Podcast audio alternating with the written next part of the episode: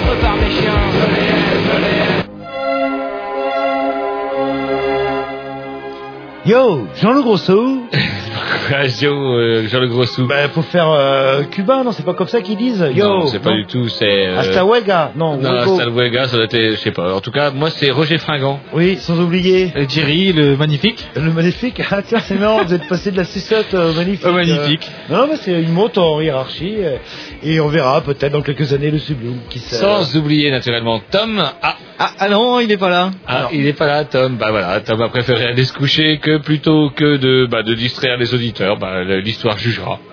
Et tout ça pour dire que vous écoutez les Grey News sur les mercredis de 20 à 22h. Les Grey News, si on est dimanche de Roger. C'est c'est bon, vous le tenez. Euh, bah oui, d'autant plus facilement que maintenant ça se complique. Les dimanches, le, le dimanche c'est de 15h30 à 17h30, mais là où je dis que ça se complique, c'est que maintenant on est sur le blog. Eh oui, le blog Grignou. Et c'est simple, ah, vous le connaissez par cœur. maintenant, Ah c'est ça non pas encore, ça je vous laisse le les faire. Grignou sans S, sans X, blogspot.com. C'est pas compliqué. Voilà. Et vous verrez quand, j'aurai le logiciel adéquat, euh, là ça va péter, là, le... un jour, un jour. Et c'est quand on veut, où on veut. C'est ça Ouais, qui est ouais, ouais, magnifique. voilà. Et bon, on va vous expliquer tout ça euh, tout à l'heure. On va se faire un petit liste de votre programmation. Bah, et pour qu'on mette un petit sur la programmation, il faudrait que. Est-ce qu'il l'a calé au moins euh, Il avait la liste et Ah, tout. moi j'ai mis Jean-Loup en premier. Ah, putain, non, c'est pas Jean-Loup, c'est Roger, mais c'est pas grave dans l'urgence. Les auditeurs avant tout. Les auditeurs et l'histoire jugera. Alors, Alors, il y a, encore un coup il y a un d'état, encore proverbe chez les d'état. Grignou, disent que non calé. Quel enculé les culs Excusez-moi, chers auditeurs, c'est un cri du cœur. C'est vous qui.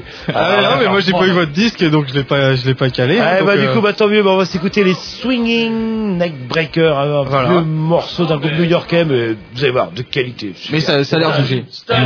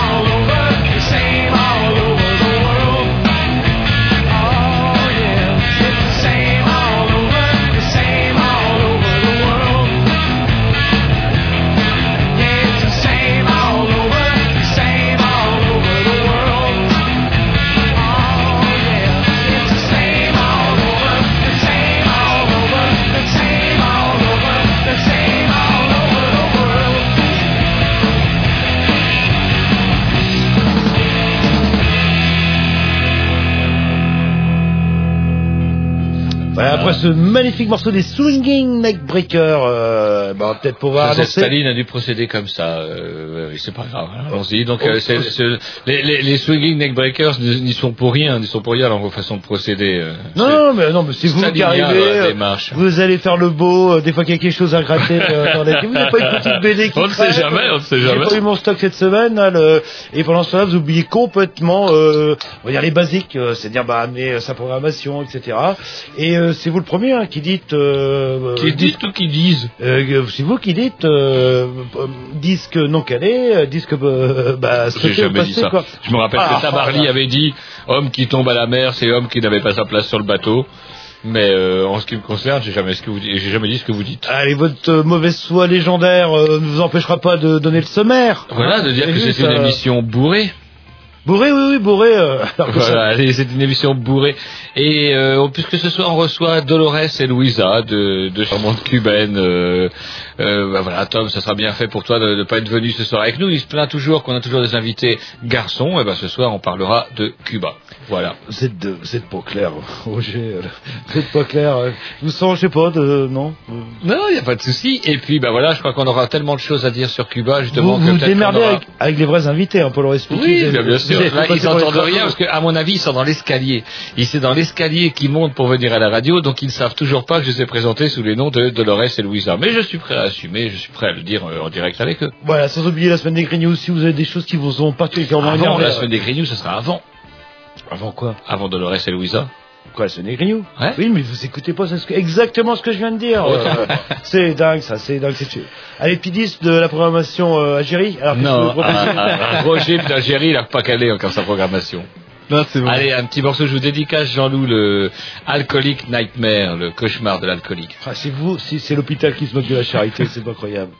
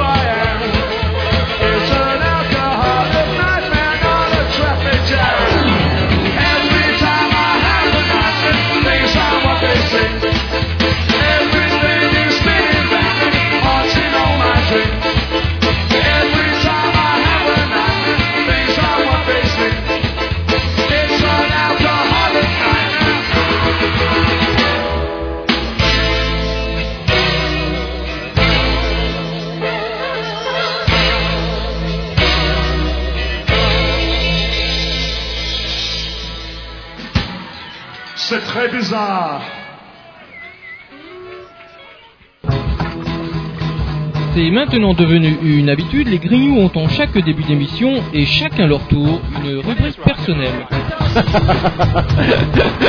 C'est ça en fait, tu vois le truc. C'est ça, Filou, t'as tout compris. C'est un petit peu entre le clin d'œil, le coup de gueule du moment, mais aussi le détail de la vie trépidante d'un Grignou. C'est ça en fait, tu vois le truc. Maintenant, le problème va être de savoir qui a l'honneur d'ouvrir le micro aujourd'hui. Et ça, euh, c'est pas facile. Attendez, attends, attends, tu me Vous laisses parler, vous tu me avez- laisses Ah, parler. il est en train de me tirer par la violence. Ah, c'est mais ça, oui, oui. C'est ça en fait, tu vois le truc. Et oui, c'est ça la rubrique perso. Et ce soir, on va commencer avec la rubrique à Jean-Loup. Ah ouais, Ouais. Encore, et ça fait trois semaines de suite, c'est quoi ces conneries J'ai non, la mémoire un peu, fait, là Ouais, Je me demande, je me Qu'est-ce que demande. vous ne lui avez pas fait, peut-être Vous aimez bien le faire sauter sur vos genoux et je trouve que vous le délaissez, un peu là. fait ouais, je sais pas. Là, c'est carrément du, du. Comment pourrait-on dire? Il a- Vous avez dû l'acheter. Enfin, alors allez-y. Qu'est-ce que vous avez, qu'est-ce que vous avez remarqué? Je veux dire Bah, pas- enfin, Ça fait au moins une semaine que j'ai pas dit de- du mal de Ségolène Royal. Ah, ben oui, Hein certainement. on va en faire une rubrique en fait, euh, toutes les semaines. euh, Et la semaine dernière, je l'ai trouvé un peu mou. Vous étiez abattu, sûr de la victoire de Ségolène, peut-être même dès le premier tour. Non, ça c'est vous euh, qui le. Je sais pas, vos fantasmes les plus fous alors que. non, Et donc, du coup, par contre, là, je vous trouve. un- Alors, Ségolène, cette semaine. Euh, ou plutôt, euh, bah, c'était la semaine dernière lors de la journée de, de la femme, euh, elle a annoncé qu'elle allait, euh, si elle était élue, bien sûr. Et euh, j'ai l'impression, en plus ça va, moi ça fait de doute. euh, euh, par contre, qu'est-ce qu'elle est chiante. Qu'est-ce qu'elle a promis, là Qu'est-ce qu'elle a Qu'est-ce qu'elle est chiante. Eh, alors, je veux dire, je vous promets, hein, parce que pèse bien c'est beau des fois qu'il dit une connerie, mais elle arrive quand même à dire euh, que la première loi qu'elle ferait voter quand elle serait élue à l'Assemblée nationale, ce serait une loi pour éradiquer les violences conjugales. Eh ben, il Eh suffit d'élire Ségolène pour que des bonnes femmes ne prennent plus de coups dans la gueule. Voilà, plus jamais, quoi. Alors Eh que, ben, bon, écoutez. soit dit en passant, il y a déjà des lois qui existent, euh, des structures, etc., quoi. Mais pourquoi elle ferait pas une loi qui euh, éradiquerait euh, la guerre dans le monde? Moi, je crois Hein, que vous n'avez pas serait, vu, non, vous non, pas vu le côté Jeanne d'Arc de l'affaire. Ce serait féminin, je dirais, là, le- ou une loi qui éradiquerait la violence. Non, non, vous n'avez pas vu. le- plus le droit. Il Vous n'avez pas vu le côté dans, dans Ségolène Royal. Ce que vous retenez, c'est Ségolène. Ce que vous avez oublié, c'est Royal. Et dans Royal, il y a guéri les écrouelles. Et moi, non seulement je pense qu'elle peut garantir aux femmes que si elle est élue, elles ne prendront plus de coups dans euh. la gueule, mais qu'en même temps, dans les écrouelles, c'est pas la chaude pisse. oui, bah, même temps, tant qu'à faire. Les écrouelles, c'est une espèce de vilain bubon que les pauvres exhibaient exprès pour faire chier le roi de France. Ils exhibaient ça sur leurs pieds de- Et le roi, par imposition des mains ou trempi trempeau dans de la flotte sacrée, faisait en sorte que les, euh, les, pauvres n'avaient plus C'est une d'écrouelles. présidente euh, thaumaturge, en fait, en Eh train bien sûr, euh, mais bien sûr, vous n'avez pas vu encore cette dimension, cette dimension, guérit la violence conjugale. euh, le- euh, Non, mais c'est bien. c'est pas, c'est pas, d'ailleurs, en pince, c'est pas Ségolène Royal, c'est Marie Ségolène Royal. Oui, c'est vrai. Pourquoi alors, à votre avis, a euh, supprimé Marie? Mais moi à je cause de- dis, c'est Jeanne d'Arc. C'est à cause de Johnny, peut-être. Le... Ah, elle n'a pas dit que ses enfants, elle les avait eus avec l'ange Gabriel, par contre. Euh, Mais en attendant, Oh, le c'est- il y a dans, dans Ségolène Royal, il y a non seulement Royal, mais en plus Marie. Et le pauvre, il doit pas rigoler tous les jours, le géniteur. Hein, là, là, oh là là, ça se trouve, ça a été fait par un Eh, cynique. là, ça c'est votre côté macho, vous êtes en train de dire combien de fois est-ce qu'il emmène Popolo au cirque, c'est Ça, ça finalement, je, ouais, je, j'aime pas trop François Hollande, mais je me commence à me, Avoir ouais, poussé, ouais, avoir un peu de, de compassion, on va dire, pour le pauvre, car, Et comment et d'ailleurs, en c'est fait, un- euh, c'est un peu ce ce à quoi Sarkozy euh, pense lorsqu'il a dit que de la même façon que pour se venger de Ségolène qui allait éradiquer la violence euh, envers les femmes, il a dit qu'il il prendrait une loi qui éradiquerait la loi en une, une loi qui éradiquerait la, la violence autour des stades. non, c'est-à-dire l'homme brimé. Parce que est-ce qu'il y a plus d'hommes brimés que de femmes battues? Là est la question. Il y en a. Ça, par contre, statistiquement, il y en a. Bon, les statistiques sont un peu floues parce que c'est vrai que ça fiche un peu les boules de porter plainte au commissariat quand vous êtes un mec. euh, Pour dire que vous êtes brimé. ouais, ma femme me tape. Pas une marque, non, alors, brimé, brimé, c'est pas une marque. Et justement, c'est largement le phénomène est largement sous-estimé. Quoi, il faut comprendre, il faut comprendre quand même. On a quand même une dignité euh, masculine. euh, et ben, je crois qu'on va pouvoir marcher dessus. Hein. Ouh, je vous dis, là, ils vont garder que les meilleurs parmi les, les mecs euh, Non, comme là, reproduc- là, c'est comme du reproducteurs. Et en plus, ce sera par euh, prélèvement direct par la vessie. Hein, là, le, le- Oui, quand oui. vas, oui, suis assimilation artificielle. là. Par la vous croyez Enfin bon, bref, eh, les femmes, votez Ségolène, parce que quand elle va arriver, la première loi qu'elle fera, pardon, eh ben justement, il y aura plus de violence conjugale. Votre bonhomme, il a intérêt de vous parler Eh correctement. ben, parce c'est bien. sinon- Moi, je dis c'est bien. Et qu'est-ce qu'on va en faire Des bonhommes qui parlent pas correctement, qui tapent sur la bonne femme dans les Bah, prisons? déjà qu'elle a prévu l'armée pour les primo-délinquants. Écoutez, moi, j'ai une castration en public, rien de tel que pour calmer les, les, les époux un petit peu revêches. Oui, c'est vrai que ça calme. Ah, ouais. Ouais, ouais, ouais, non, c'est pas bête. Là. Garez vos couilles, comment dire C'est ça que vous êtes en train de dire Non, non, bah, on attend, on attend. Attendez, les élections n'ont pas encore eu lieu. Là. Pas encore. On a encore quelques. Bon, Allez, un petit dix et puis euh, je vous parlerai moi de ce qui m'a ce qui m'a titillé moi. vous titillez le.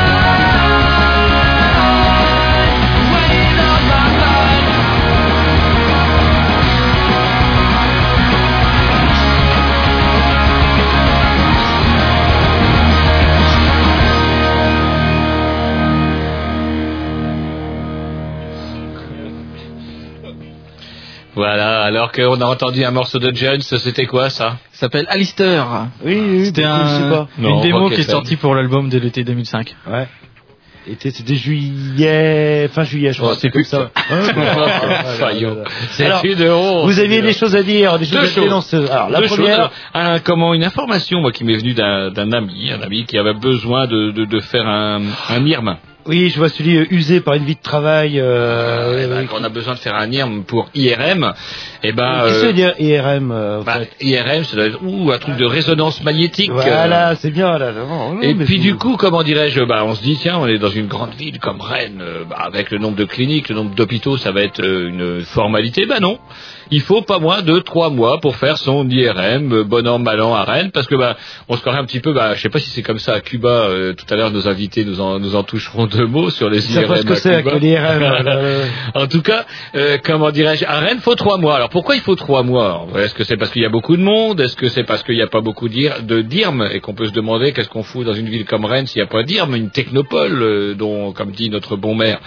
Et en fait, eh ben, il y a une rumeur, une rumeur qui court un peu. Est-elle justifiée? Je sais pas. Est-ce que j'ai peur de me faire crever les pneus de ma mobilette euh, par quelqu'un du Stade Rennais? Il semblerait que nos joueuses du Stade Rennais, nos joueurs, pardon, Qu'est-ce que vous avez ce soir là Vous voyez euh, Ouais, c'est-à-dire que tous les. non, mais quand on voit des, des, des, des, gens qui sont euh, payés, des, des fortunes qui sont là, oups, je mets un peu tordu la cheville, il faut que j'aille faire un IRM. Alors il paraît que les IRM rennais sont euh, comment, bah, purement et simplement squattés par euh, nos sportifs, euh, essentiellement les footeux, qui dès qu'ils se font se fluxent un genou ou qu'ils se plissent une fesse, Vous avez vu combien ça nous coûte déjà eh voilà. impôts locaux Eh ben, euh, non seulement ils se, flu, ils se flixent des fesses sans arrêt, mais en plus de ça, eh ben ils prennent, euh, ils prennent, euh, ben, il, il est, il, est, comment pourrait-on dire, il, est, il, s'accapare, il s'accapare les irmes rennais. Planet Ouais, ouais, non, mais oui. Ça comment- c'est de la rumeur, mon pote. Ouais, mais comment voulez-vous que l'équipe gagne si euh, jamais S'ils sont pas le- tout le temps chez l'IRM, bah C'est ouais, normal qu'ils soient un petit peu prioritaires sur le truc. c'est- on- on Est-ce que quand même. Pinot, qui s'offre une danseuse avec le Stade Rennais, pourrait pas leur offrir un IRM avec Ah non, euh, des, cher. personnels en blouse blanche qui va avec, de manière à ce qu'ils nous fassent plus chier, qu'ils se fassent euh, inspecter le genou, la fesse et les épaules euh, bah, à longueur de journée et qu'on puisse, euh, bah, quand on a vraiment besoin de le faire, en faire un. De l'autre côté, enfin votre ami euh, avec qui vous avez eu euh, cette information, euh, ça ne doit pas être très urgent s'il s'habille trois mois pour, euh, pour avoir un IRM quand même. Ah, c'est sûr qu'il est Vous, peut-être pas l'article vous, de la vous- mort, vous mais avez trois un problème, c'est sûr qu'en 15 jours vous trouvez une, une date sans Vous croyez footballeur. Ah oui. Vous dites ça à cause de mon nez, Jean-Louis, il va falloir qu'on en parle. Parce qu'à une période, justement, tiens, je vais rebondir. Oui, pour la deuxième chose que vous voulez Ouais, dire. pour la deuxième chose, c'est le net juif. Pourquoi le net juif? Parce qu'il semblerait, il semblerait que le Paris Saint-Germain ait rencontré Tel Aviv. Et Tel Aviv, déjà on a du mal à placer ça sur une carte, sauf en période d'attentat. Et Tel Aviv, il on s'aperçoit qu'ils sont des, des footballeurs et qu'ils ont dérouillé le Paris SG. Vous qui êtes un professionnel, Jerry, euh, le, P- le PSG a perdu combien face à Tel Aviv 4-1, je crois, mais je suis pas 4-2, professionnel du 4-2. tout. ah ouais, 4-2, c'est un peu une danse quand même. euh, Bah c'est oui. une danse quand même pour les, les, les surpayés de- du PSG. Donc du coup, ils ont pris une danse. Et voilà que vendredi matin, je me réveille tôt, moi Jean-Loup, le vendredi matin. Je sais pas à quelle heure vous vous réveillez. Moi, à 7h04, 7h15, pardon, France Info, vrai, me je, suis réveille. je suis parti au boulot moi Oh, putain. là. Bah oui, vous bossez euh, où Vous bossez en Scandinavie Non, mais le- je suis non, je suis levé depuis au moins trois quarts d'heure. Oh hein, mon. Dieu, mon Dieu. Eh oui, pour que vous. Vous ne vivrez pas. pas vieux, Jean-Loup. Il faut un temps pour le, le repos. La CGT s'est battue pour ça en son temps.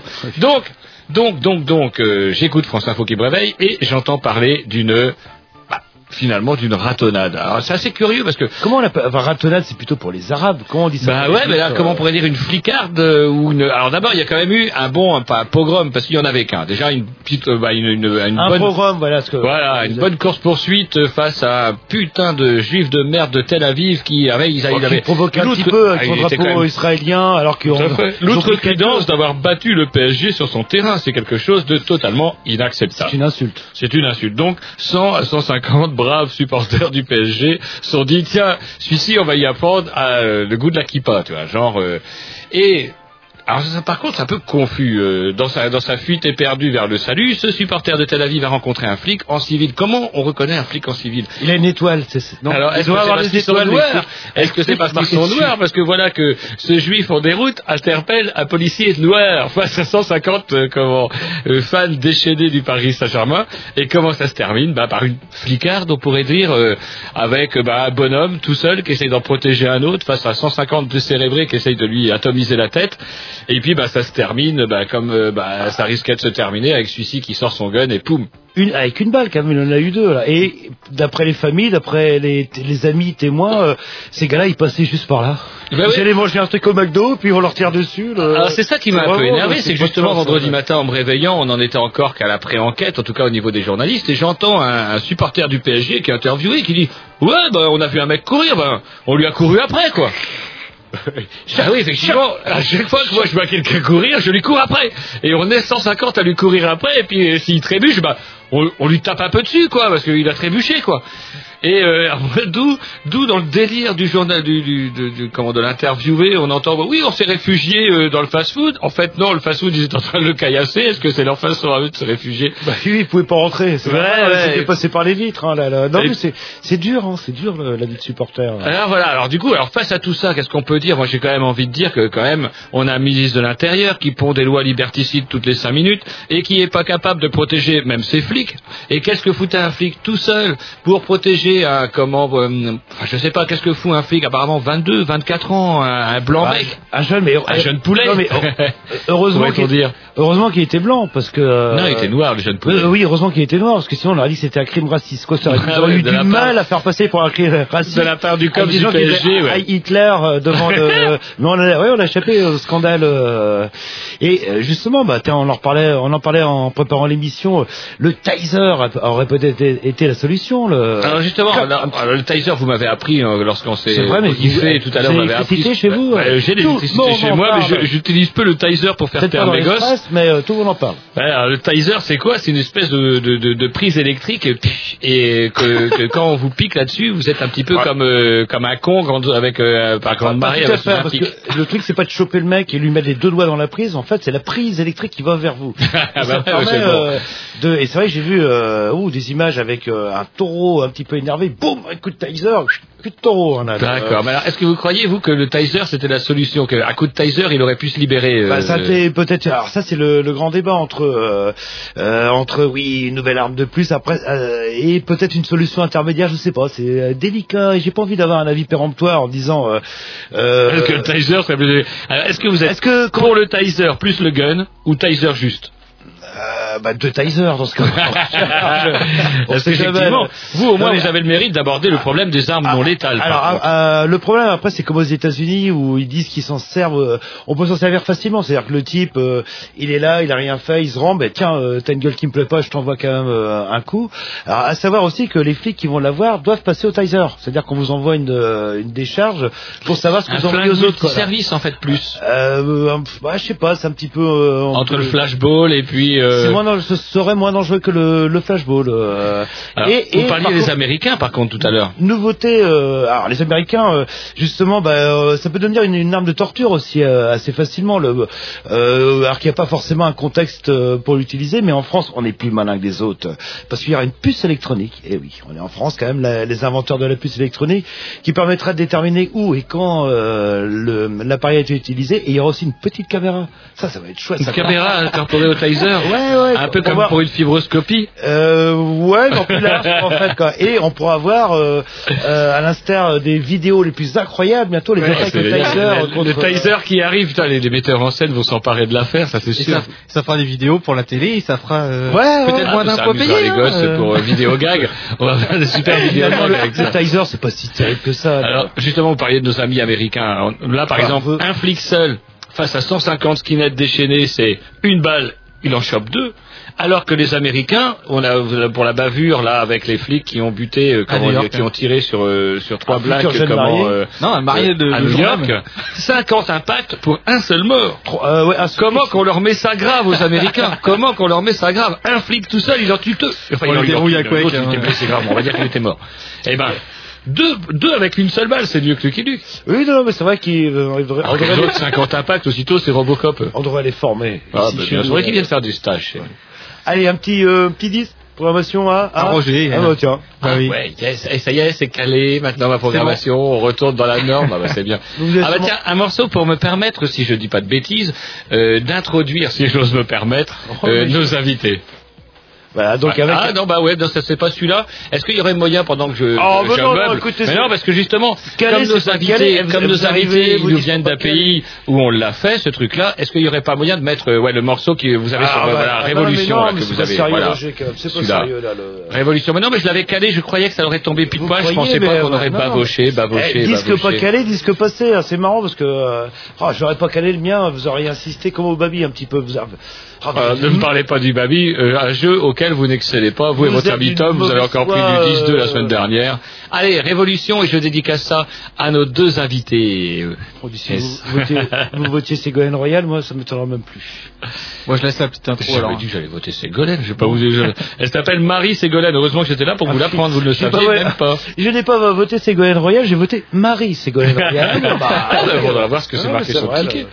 Allez, c'est parti. Before you put on this record, understand this is for all of my ancestors who were raped, who were killed, and hung because of their plight for freedom and for dignity. They died for me and they died for you. This is for them to know that yes, even today in 1992, we are still fired up and we're still talking about revolution.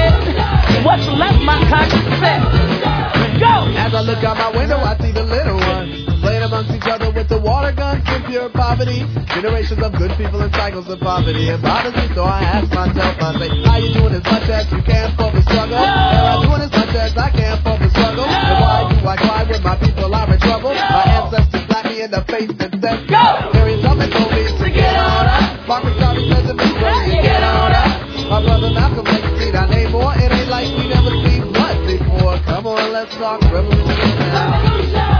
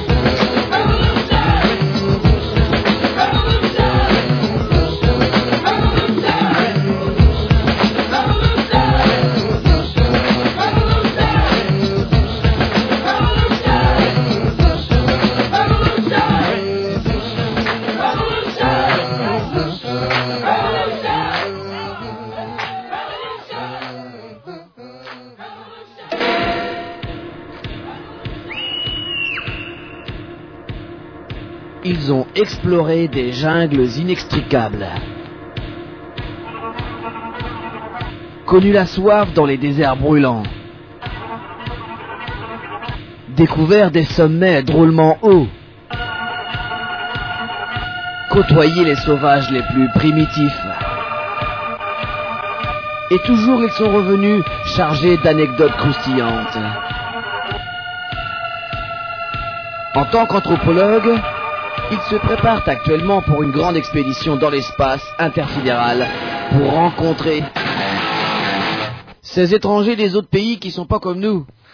Et oui, puisqu'ils ne sont et- pas comme nous, puisqu'ils sont pas chez nous. Bah oui, il y en a des étrangers. Hein, là, le- Voilà. Et en le- tout cas, c'est pas des étrangers qu'on reçoit ce soir si on est mercredi et cet après-midi si on est dimanche. hein. Non, non, ou sur le blog, si on est dans une journée indéterminée, on vous rappellera en fin d'émission euh, comment euh, avoir le contact. Mais nous sommes avec des gens qui, eux, ont osé aller à l'étranger. euh. C'est vrai, moi, une fois, j'étais au Mans. Vous vous rendez compte bon, Est-ce que vous, avez, vous en avez profité pour prendre des rillettes? Ouais, Vous savez, les fameuses rillettes du Mans. bah, Ils sont bizarres, parce qu'il y a beaucoup de militaires, j'ai l'impression. Oh. Ouais, ouais, qu'il y avait des courses automobiles. Bon, bah, je suis rentré chez moi vite fait. hein, là, le- Ah ben voilà. Et c'est pour ça que vous, vous n'avez pas été à Cuba. Oui, non, c'est pour ça, oui, le... c'est où ça déjà, Cuba? Bon, On va peut-être en parler avec des gens qui ont été pour de vrai. Alors, nous sommes en compagnie de JR. JR et Romain. Romain, qui eux ont été à Cuba. Ouais, Ah, c'est une trois question. fois. euh, Et, euh, et donc vous avez euh, euh, bah, écrit un petit bouquin euh, sur vos impressions de voyage euh, à Cuba. En fait, euh, le bouquin raconte notre premier séjour. C'est le récit de voyage qu'on a écrit euh, tous les deux, chacun écrivant sa partie euh, de son côté pendant le voyage. Après, quand on est rentré, chacun toujours de son côté a mis en forme.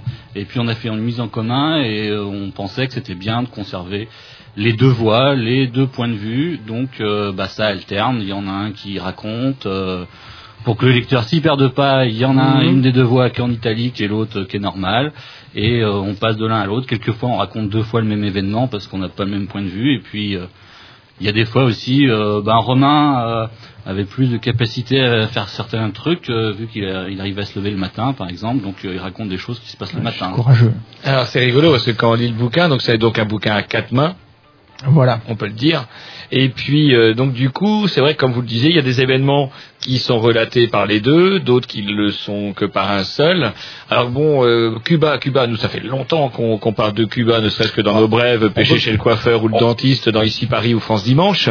Cuba pour euh, pour Jean-Loup, c'est quand même l'enfer communiste. Ah, c'est c'est pas, c'est, c'est l'enfer, ça doit être l'enfer communisme, le- des gens qui crèvent Alors, de faim. quelle idée, quelle idée euh, d'aller d'aller d'aller dans cet enfer? Qu'est-ce qui vous a poussé à aller affronter euh, un peu comme le Tintin aux soviets, euh, chez les soviets ou euh, qu'est-ce qui vous a poussé c'est pas avoir l'impression d'être riche déjà, ça fait du Ah, bien. voilà, que Parce que ici, on est quand même pauvre, donc euh, c'est- c'est c'est terrible. Alors que quand on va dans ces pays-là, euh, voilà, on est on est des blancs, on est riches, quoi. Ouais, tout le monde est riche. ouais. Ah bah, vous voyez, hein, euh, vous commencez à nuancer un petit peu ma vision euh, apocalyptique, enfin apocalyptique du communisme ou du régime communiste. On peut peut-être signaler aussi au passage qu'aujourd'hui même, euh, c'est les 80 ans de Fidel Castro. Et oui, bah oui, on, pas faire une minute de silence, si Non Pourquoi une minute de silence Bah, Il est si, pas on- encore mort, Fidel. Voilà, on fera la minute de silence quand il sera mort. Alors donc du coup, euh, ce bouquin donc paru aux éditions Aidez-moi parce que c'est pas marqué sur le Les livre. Perséides. Voilà. Et euh, comment euh, ce, c'est- c'est- cette démarche, comment euh, vous l'aviez en tête euh, avant de partir à Cuba ou euh, ça vous est venu après finalement? Non, dès le départ, on avait, on est parti avec l'idée de, de travailler comme journaliste sur place. Évidemment pas officiellement.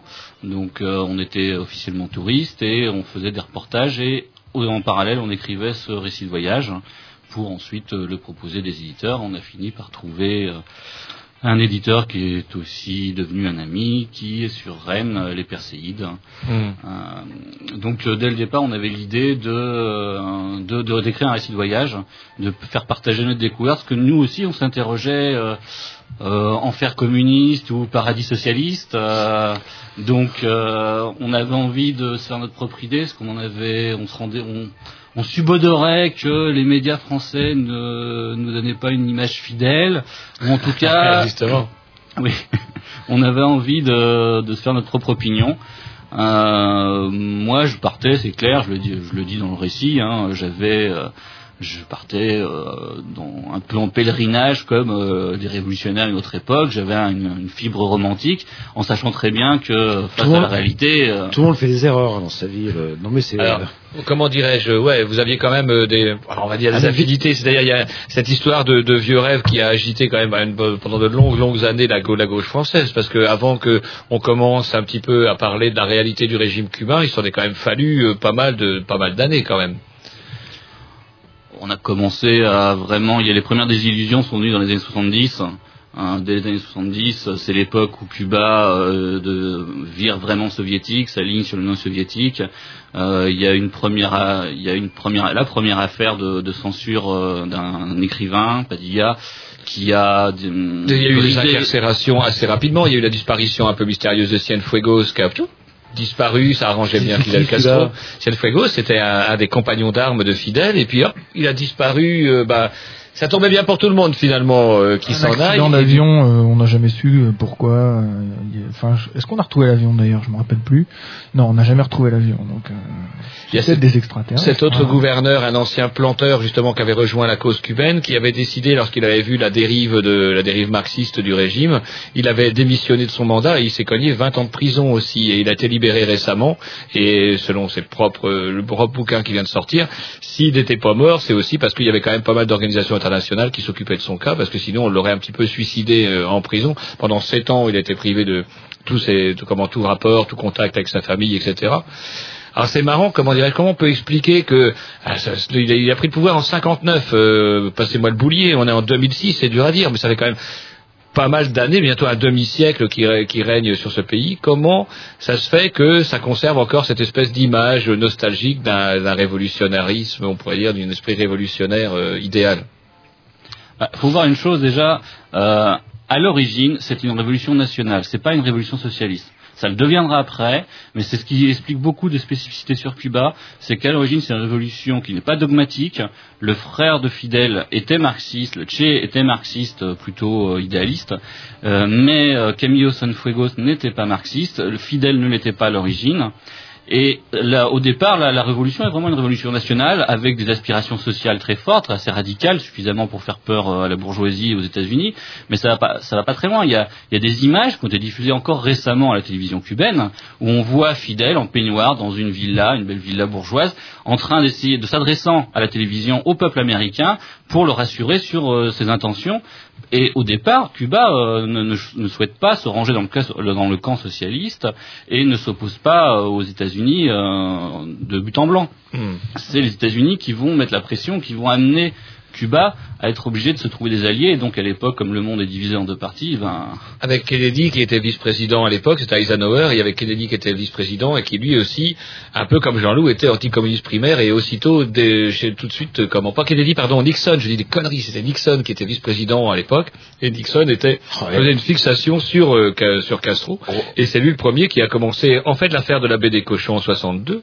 Comment euh, Kennedy, c'était déjà tout cuit, il n'y avait plus qu'à appuyer sur le bouton, c'était euh, Nixon qui avait tout mis en place. Eh, Roger, on a l'impression que vous avez été à Cuba. Non, Je mais ça, c'est la théorie. Et justement, ça, c'est la théorie. Et si on a fait venir nos invités ce soir, c'est pour qu'ils nous parlent de la réalité. Donc vous, vous y avez été. Alors justement, bah, une petite question de base, puis en, en- en fil conducteur, je pense qu'on en reparlera de- du côté historique. Euh, Est-ce que c'est facile d'aller à Cuba Euh, Qu'est-ce qu'il faut une, une passeport euh, Il faut demander une autorisation euh, Il faut une, une carte de tourisme, mais ça c'est n'importe qui peut l'avoir à partir du moment où il fait pas partie des fichiers, qu'il n'est pas connu comme euh, anticommuniste ou euh, fait pas partie d'une. euh, Quelqu'un du COPS de d'un- Boulogne peut pas aller, par exemple. Oh, si, euh, Si. non, non. Du moment qu'il est sous. Ouais, voilà, non, quelqu'un qui est, euh, qui est lié euh, au cubain de Miami ou des trucs comme ça, quoi.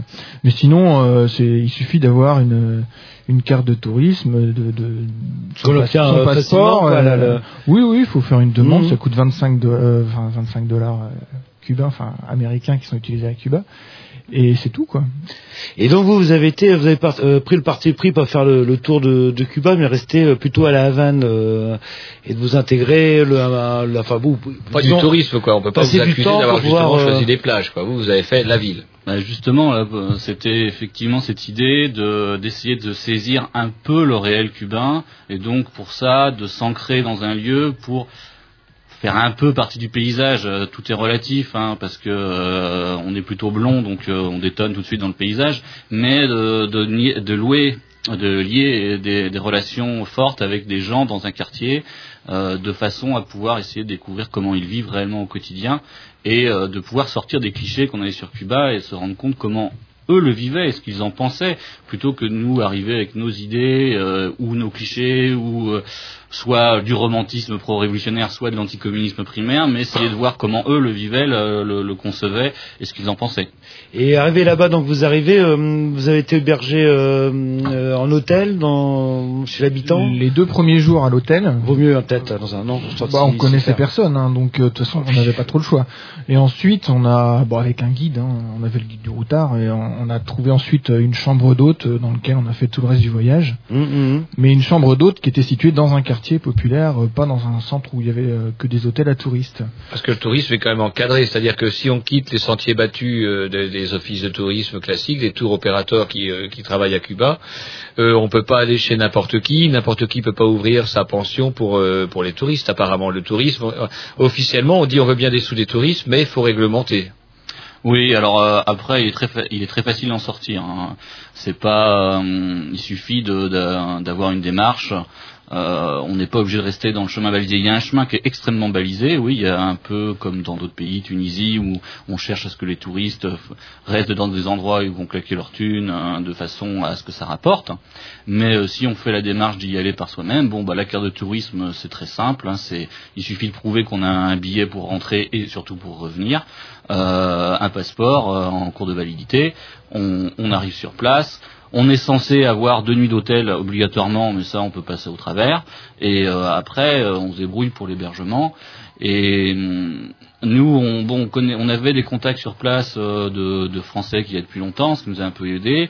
Bon, on a eu de la peine à les joindre au départ, c'est pour ça qu'on s'est retrouvé dans le circuit touristique. On, on explique plus en détail dans, dans le livre, hein, on va pas rentrer dans les détails. Mmh. Oui, il faut l'acheter, hein, sinon euh, si vous racontez tout. euh, Donc euh, on, on est resté un peu dans, dans le circuit touristique, mais après les autres années, quand on y retournait, on allait, euh, on allait chez des amis. Mhm. Bien sûr, c'est, c'était, c'est un, un hébergement qui n'est pas légal, mais euh, comme de toute façon, les- la plupart des Cubains vivent en marge de la légalité à un moment ou de- un autre de leur euh, vie quotidienne.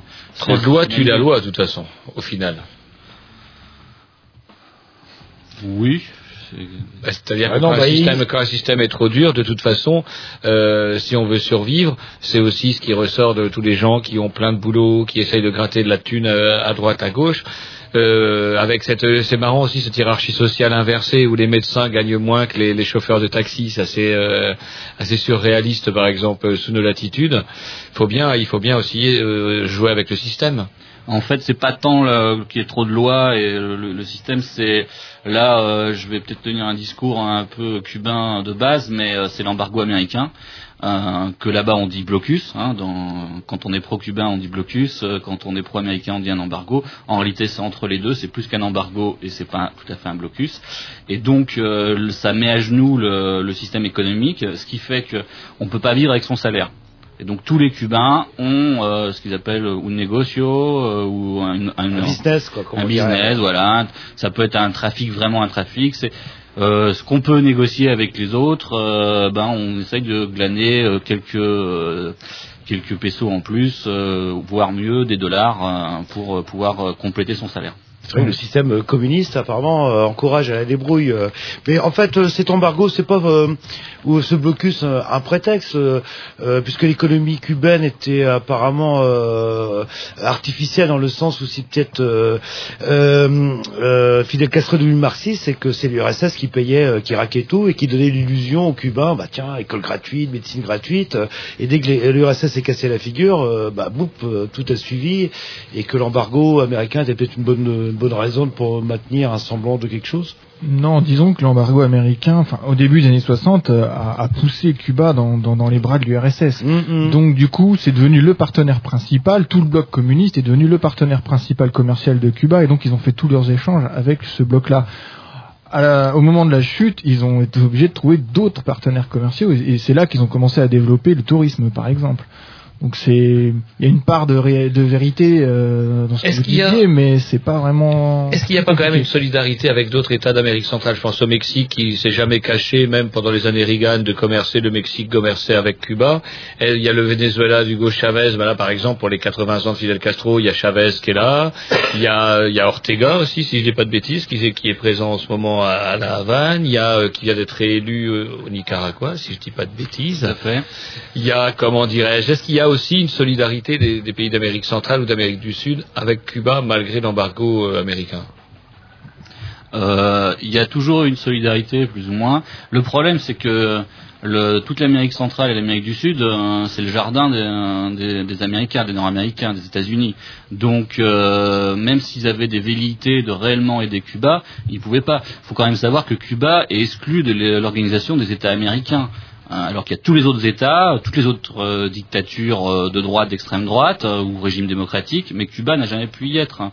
Donc euh, il y a maintenant ça, ça évolue parce qu'il y a différents régimes euh, qui sont mis en place comme euh, euh, Chavez au Venezuela, euh, Evo Morales en Bolivie et ils ont carrément euh, créé euh, contre l'accord de libre échange des, euh, des Nord-Américains, ils ont mis en, pla- en place euh, leur propre alternative, l'ALBA, et euh, ça permet vraiment à Cuba là ça lui donne un, souffle d'air, un- une bouffée d'oxygène. Et c'est à des échanges, euh, Cuba euh, exporte ses médecins et, et ses professeurs contre euh, du pétrole ou euh, du gaz pour la Bolivie. Eh ben écoutez, on va se mettre un petit disque et puis on va continuer euh, cette petite conversation. Programmation à Jean-Loup, je pense, euh, un morceau qui euh, qui pète. Alors, D'ici que ce soit les Smartmouth, il irait pas les kilomètres, hein. c'est ça, c'est les Smartmouth. probable. Ouais, bah c'est parti, c'est Facile, les... hein, quand c'est marqué sur le papier. Bah c'est ma- Smartmouth.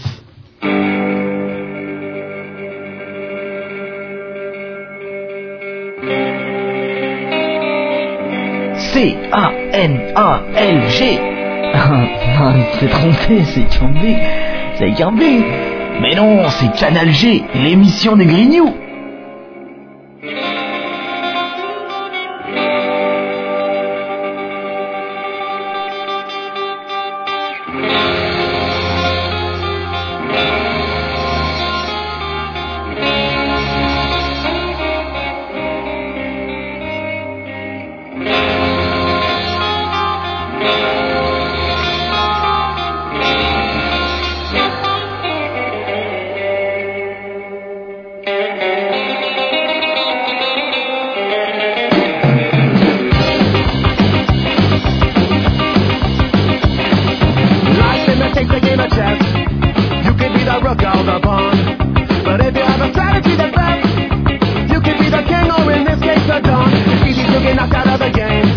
Depending on which way you wanna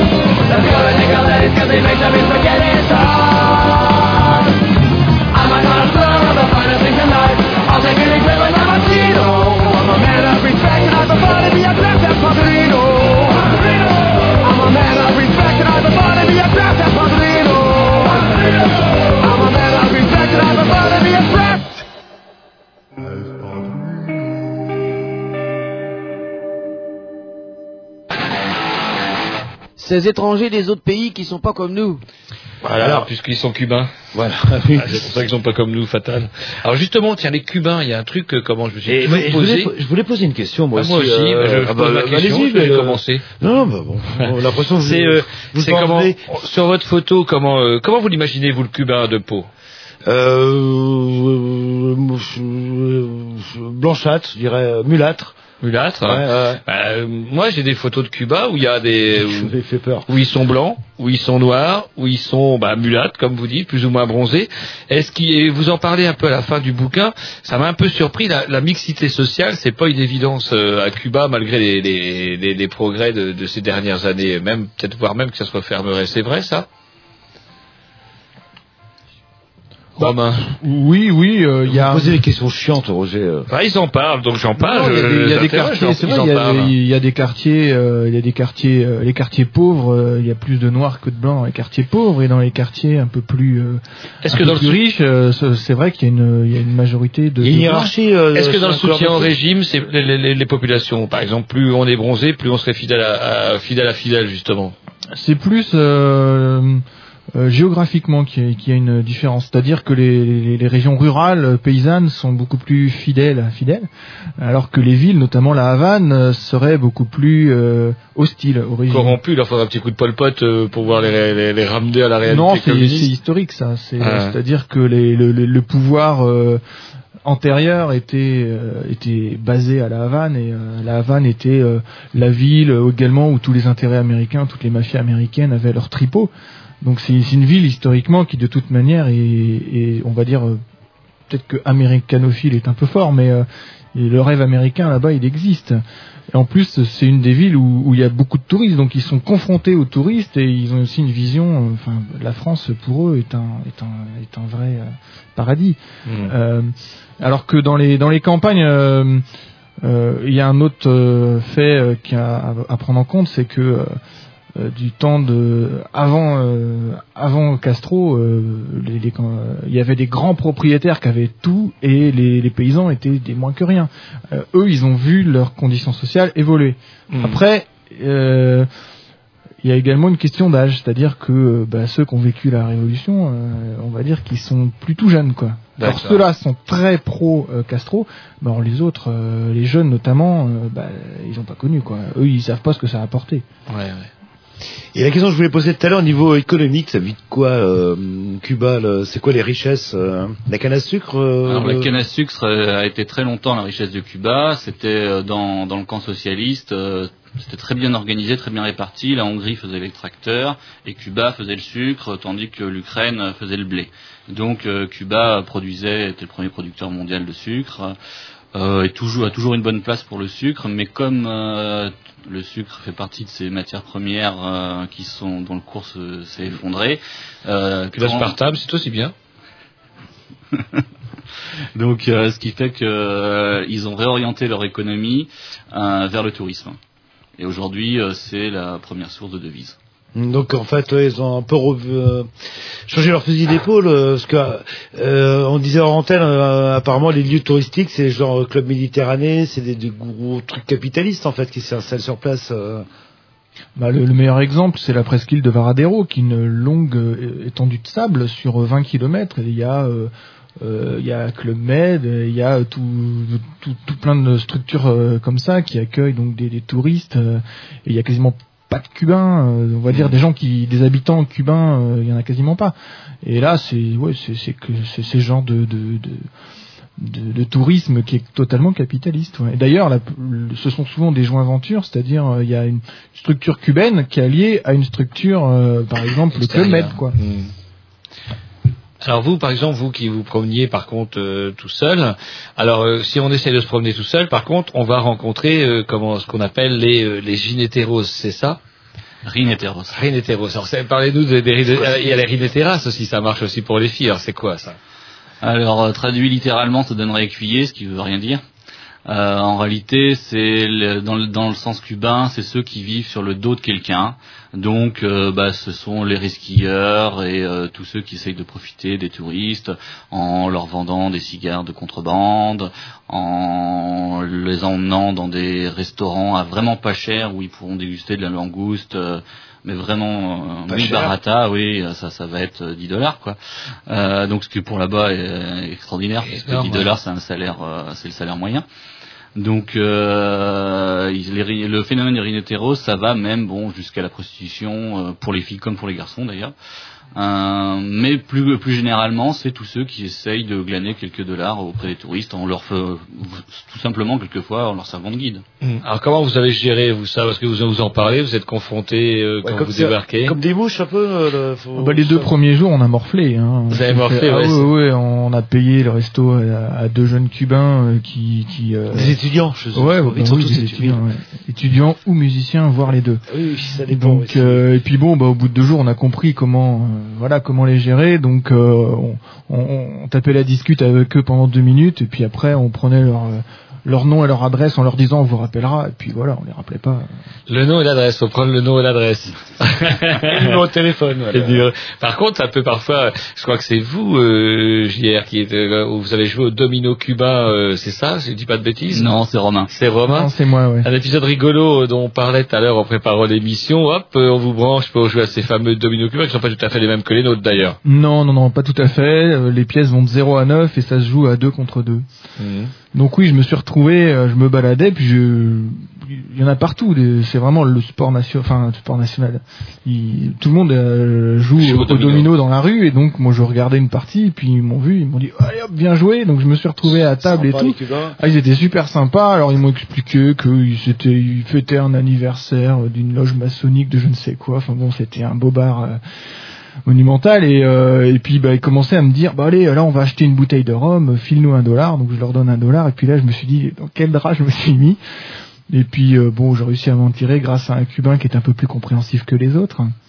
Ah, c'est-à-dire dans quel drap vous étiez mis, vous auriez pu vous mettre euh, oh bah j'aurais C'est plumé juste. Oui voilà je me serais fait plumer. Bon Une grosse muflée et puis payer 5-6 Voilà. bouteilles de rhum et une grosse muflée quoi. Ça reste- exactement exactement c'est pas méchant il y a pire Alors justement, est-ce qu'ils en parlent les- Ils parlent de la délinquance et tout? Oui, euh, comment? Il y a de l'insécurité, etc. Est-ce qu'il y a de l'insécurité? Ou alors est-ce que c'est pas une espèce de fantasme agité par le pouvoir qui fait que, bah, par exemple, vous racontez quand vous sortez le soir, les flics vous les rencontrez tout le temps, quoi, tout le temps, tout le temps, tout le temps des flics quand vous allez pas le droit de se garer, quand vous avez loué une voiture une fois, le- un gros bordel de, de- pas moyen de se garer nulle part, des keufs qui débarquent toutes les 30 secondes. Il y a du keuf quand même à la Havane. Ouais, mais là on était dans une zone euh, touristique, Oui, donc ça rassure faut, peut-être le touriste tout simplement. voilà, ça, il faut protéger le touriste et, euh, Et autrement, par ailleurs, est-ce qu'il y a une présence policière, comme on s'imagine, dans un État quand même, faut quand même bien qualifier Cuba, quand même, on va dire, de régime, on va pas dire de démocratique au sens où on l'entend chez nous, quand même. Non, c'est une dictature, donc il y a une présence policière qui peut paraître, qui peut sembler frappante.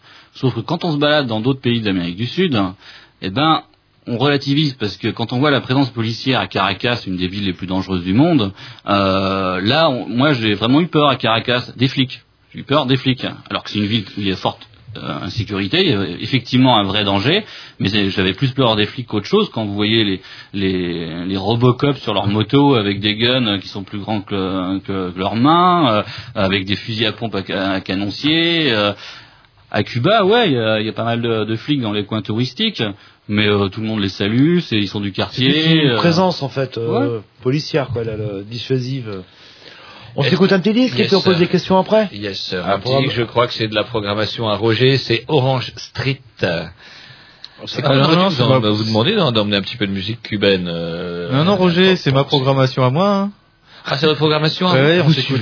Un petit trio. pas, absolument Ouais, non, pas, absolument pas. Un petit trio, la main verte.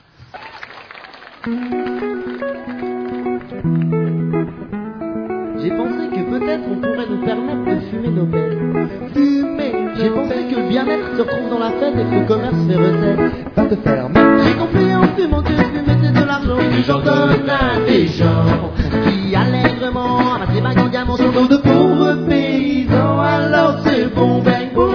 J'ai la solution pour des hectares de plantation. Faire fleurir les jardins, décorer les balcons et expliquer à vos voisins que fumer vous coûte du pognon. Je veux fumer de l'herbe de qualité, boucher trou de la sécu en fumant mon tapé. Ne plus transpirer à chaque contrôle d'identité. On arrête de me considérer comme un drogué, alors c'est bon, bang, boum. J'ai la solution, des tonnes de greffes pour des hectares de plantation. De mars à octobre, c'est la bonne saison, y a plus qu'à espérer qu'on arrache pas tous mes pieds. Y a plus qu'à qu'on n'arrache pas tous mes pieds lourds. Y'a plus qu'à espérer qu'on n'arrache pas tous mes pieds lourds. Y'a plus qu'à espérer qu'on n'arrache pas tous mes pieds. Et pour espérer, j'ai pensé que peut-être oui, c'est une malhonnête herbe à nos dirigeants dire que la fumette c'est pas bon pour les chauds. J'ai compris pour des chichons, tu peux aller en prison, de l'alcool tu as poison.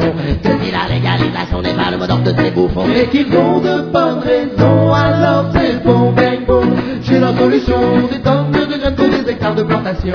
Faites fleurir les jardins, décorer les balcons. Expliquez à vos voisins que fumez vous petit pognon? Je veux fumer de l'herbe de qualité, boucher toute la sécu en fumant mon tarté. Ne plus transpirer, un chien contrôle l'identité. On arrête de considérer comme un drogué, alors c'est bon, bang, boom.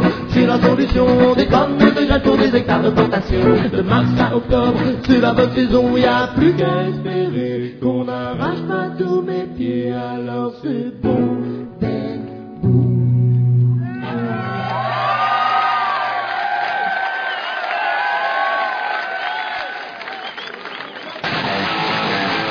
Ces étrangers des autres pays qui sont pas comme nous. Voilà, alors qu'on est en compagnie de Romain et de JR pour euh, leur euh, livre qui s'appelle À la barbe de Cuba, et je m'aperçois que leur fil et qu'on n'a toujours pas abordé un problème d'importance, le rhum. Alors, le rhum à Cuba, euh, c'est pas le même rhum qu'aux Antilles, il n'a pas le même goût. Alors Cuba, c'est les Antilles, mais c'est pas le même rhum que celui des colonies françaises, Guadeloupe, Alors Martinique. pourquoi il n'a pas le même goût alors Ça peut peut-être entre le, le Bourgogne et le. Non, c'est le Bacardi, moi je dirais, ça s'approcherait de choses comme le Bacardi. Ouais, ouais, bah, Bacardi était une marque euh, cubaine avant. euh, la, la famille Bacardi est une famille exilée euh, qui, a- qui a fui euh, dès Honteusement. 1959. Ah, honteusement, honteusement Voilà, spiolé par les rouges. Exactement. Et euh, donc oui, le, le rhum cubain est déjà différent parce qu'il a 12 degrés de moins. euh, il fait qu'à 38 degrés, 40 degrés contre 50 ou 55 pour celui des colonies françaises. Donc ils en boivent plus. Ah bah oui. enfin, peut-être que les, peut-être que dans les Antilles françaises, on en voit beaucoup aussi. Hein. Mais euh, il est plus doux. Il est beaucoup plus sucré, je trouve aussi. Et euh, c'est beaucoup plus agréable à boire tout seul qu'un rhum de nos colonies quand même. Vous le- on le boit comment Avec un peu de sucre? On rajoute quand même un peu de sucre dedans ou, euh, ou on le Oh boit là, malheureux, mais surtout pas. On a essayé de leur expliquer le grog un jour. Mais que- que- quelle hérésie, mettre de l'eau chaude dans du rhum. Non, non, ça se boit pur. Ça se boit pur. C'est les touristes euh, qui font des cocktails. Ah, ah. Ah, et pas, il n'y a pas que les touristes, il y a aussi les filles qui, si j'ai bien compris, euh, comment vous avez réussi à vexer une fille parce que vous êtes pointé et, et du coup vous avez amené euh, du rhum et puis elle, elle vous l'a dit qu'il le boit fresco, c'est ça? Voilà, ils le mélangent à ce qu'ils a- à des refrescos, c'est-à-dire euh, du soda, Ah. tout simplement. Donc euh, ça c'est, enfin, soi-disant les filles. quoi. en fait, le- Bon, en fait, ça dépend des filles parce que nous, euh, on, on était hébergés par une famille où euh, hommes et femmes, ils buvaient le rhum pur et euh, ils buvaient bien. Et ça picole alors euh, à Cuba ou... Bah, comme chez nous, je sais pas, dans, dans, dans les milieux ouvriers, dans chez certains milieux intellectuels aussi, on va commencer le, le matin euh, avec euh, du rouge. Bon, bah ils font la même chose avec du rhum. Ouais, oui, oui, c'est. Oui, Mm. bah, ils en boivent moins peut-être que du rouge. Le...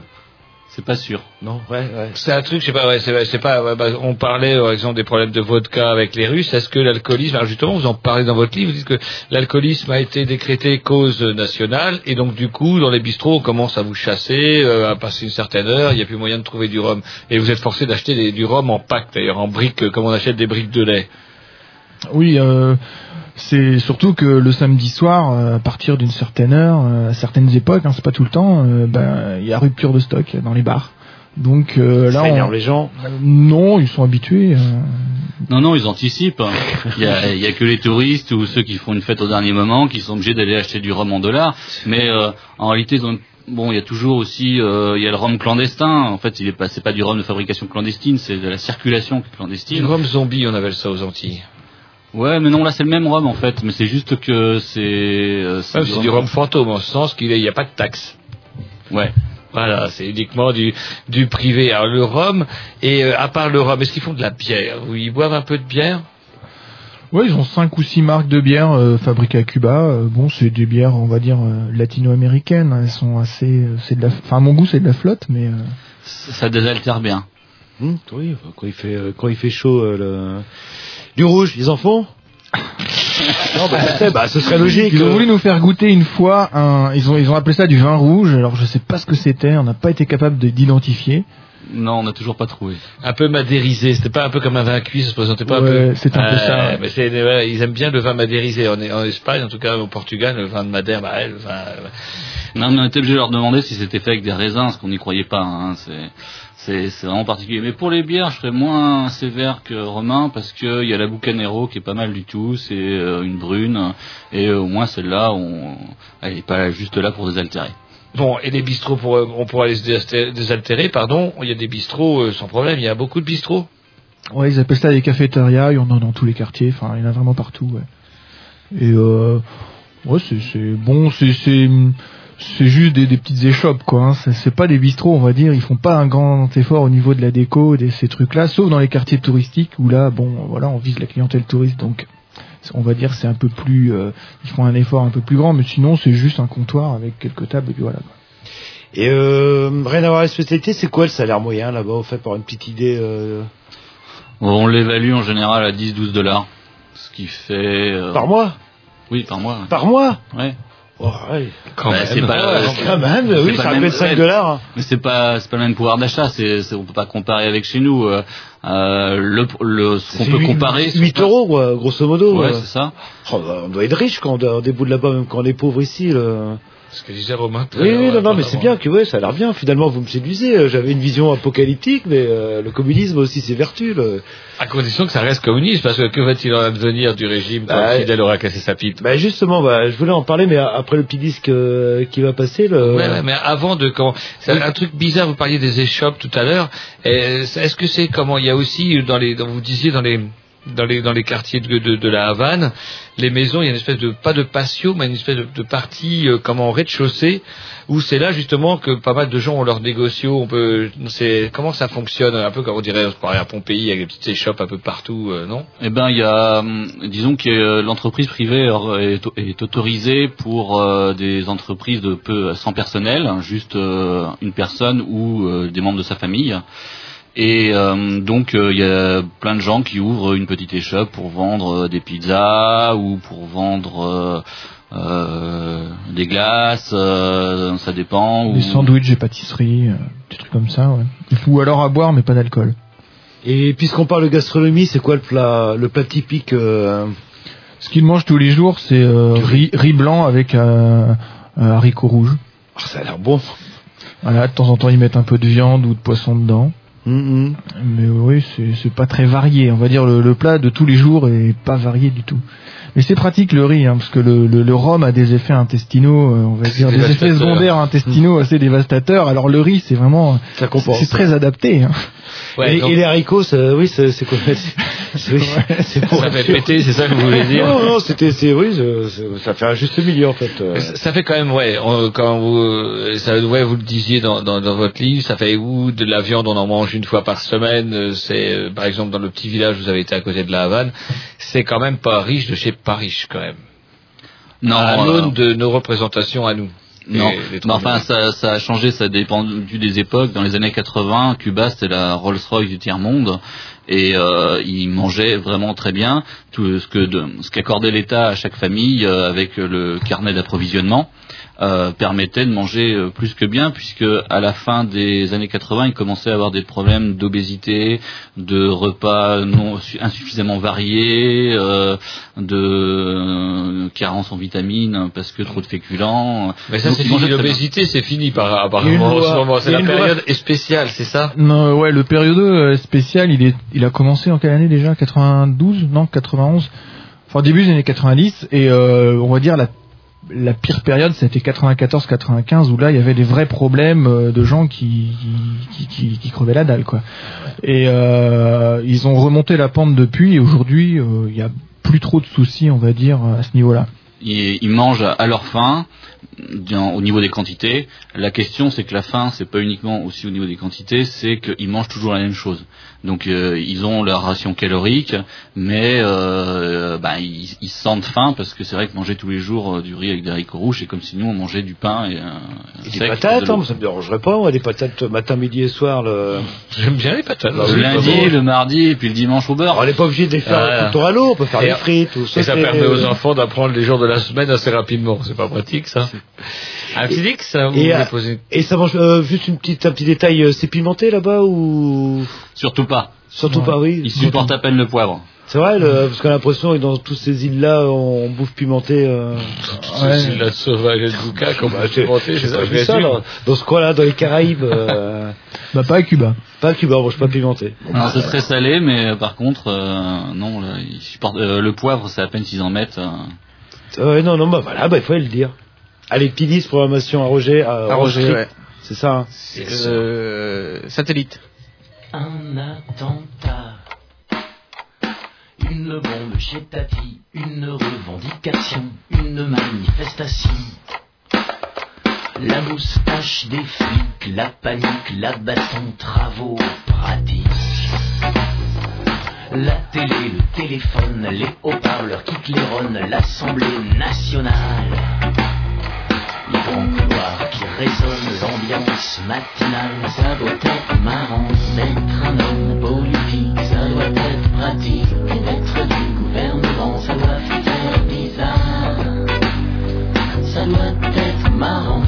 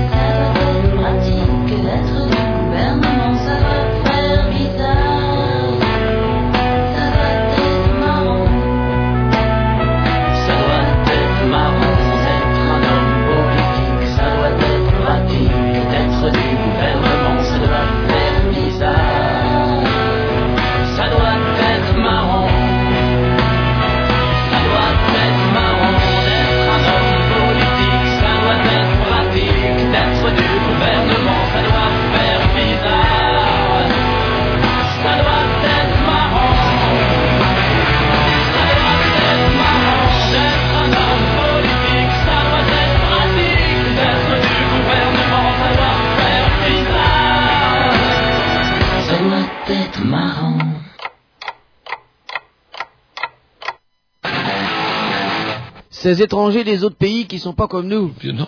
Et oui, alors qu'on est toujours mercredi, on est toujours dimanche, et qu'il y a de l'auditeur qui se plaint parce qu'il voudrait du thème précis. C'est vrai qu'on a parlé de beaucoup de choses. On a parlé d'alcool, qu'est-ce qu'on buvait à Cuba, Ce qu'on mangeait. ce qu'on mangeait, ce qui est quand même important, ce qu'on met du poivre, du sel, du, euh, du- la poudre de perlimpinpin. Mais on n'a pas parlé des filles. Ah, grand sujet. Ah, alors, Alors, c'est- justement, alors- parlez-nous un petit peu des, des, des cubaines, bordel. Est-elle y a- farouche Euh, Quand les touristes, euh, des poches bourrées d'euros, moins, je pense. euh, le- Bah oui, voilà, c'est euh, on a parlé de la prostitution tout à l'heure. euh, Non, mais hors prostitution aussi. hein.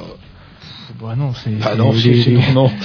Non, mais déjà, il faut voir une chose, euh, ils vivent pas du tout la prostitution de la même manière que nous. Hein. Euh, euh, les- euh, le, le- là-bas, c'est euh, la sexualité, c'est c'est c'est d'hygiène, c'est c'est un sport, euh, c'est c'est une activité quotidienne, c'est ils investissent pas les mêmes affects. Donc, quand on parle de prostitution, euh, faut relativiser parce que euh, souvent. Ils euh, disaient tout ça, Nuremberg. elles, étaient d'accord. Elles étaient d'accord, c'est ça. C'était pas, oui, elles étaient consentantes. Alors. Allez-y, oui, là.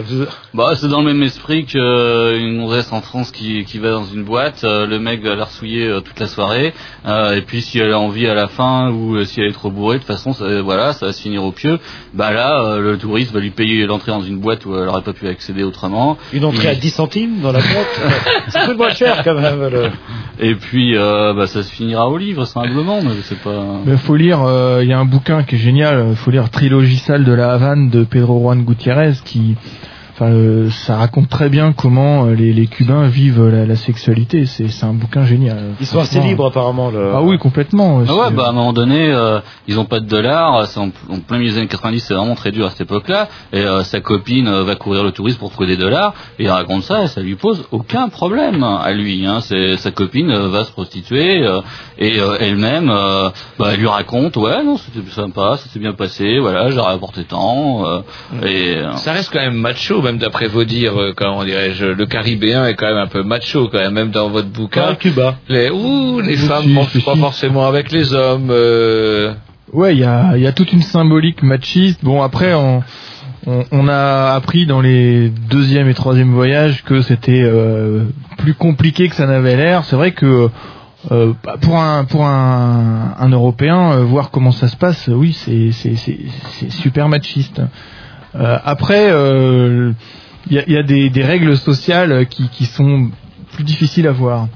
C'est-à-dire Ben, euh, en fait, c'est une une française mariée à un cubain euh, qui nous a raconté ça, qui qui disait que bah, c'est les, les, les le foyer, c'est c'est la femme qui est le centre du foyer et quand il y a divorce, souvent c'est l'homme qui est jeté à la porte. Oui, mais qui va chez une autre femme euh, qui est Ah, pas pas forcément, il, hein. il va il va il va où il peut aller. euh, C'est Ouais, le divorce, que ça. c'est- les, les divorces à Cuba, euh, contrairement aux pays euh, occidentaux en général, sont autant à l'initiative des femmes que des hommes et euh, se font au détriment de l'un ou de l'autre de la même façon. Et c'est en général la femme qui garde les gosses, euh, c'est la femme qui garde l'appartement, comme le disait Romain. Euh, c'est donc le, c'est à la fois très machiste, mais en même temps les hommes euh, leur, leur, laissent faire plein de choses qu'ils n'ont pas envie de le faire. Par exemple, aller aux réunions du CDR, c'est-à-dire la structure politique de base, où euh, tout le, quartier doit aller absolument. Enfin, faut que chaque famille soit représentée. Ils vont laisser les femmes y aller parce que c'est barbant, c'est euh, c'est assez chiant, faut le dire, hein, une réunion de CDR. Mais du coup, bah, c'est elles qui prennent les décisions pour euh, la vie du quartier. D'accord. Et elles ont pris le pouvoir dans les quartiers quelque part.